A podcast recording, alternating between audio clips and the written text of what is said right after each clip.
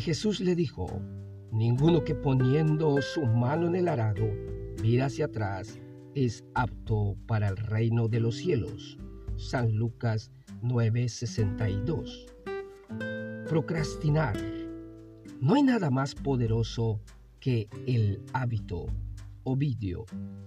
¿Has conocido a personas que comienzan cursos en la iglesia, se inscriben al gimnasio, asumen compromisos laborales e inician con ánimo y al poco rato adiós a todo? Seguramente sí, ya que esta actitud es un fenómeno conductual que se ha convertido en el estilo de vida de muchos adultos, jóvenes y adolescentes, y se le conoce como la procrastinación. Mucho se dice que existen tres clases de personas frente a las tareas o desafíos de la vida. Los después, los ahora y los nunca. El primero y el último son los de la clase o categoría que procrastina, pero los ahora son los que saben comenzar y terminar bien la tarea.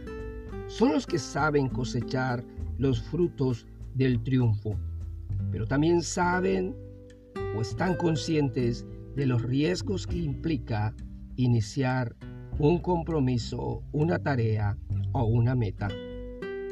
Jesús es de la clase de personas de los que comienzan y terminan bien la tarea, no importando los tramos difíciles. Y prueba de ello en la cruz del Calvario dijo, todo está cumplido, todo está satisfecho.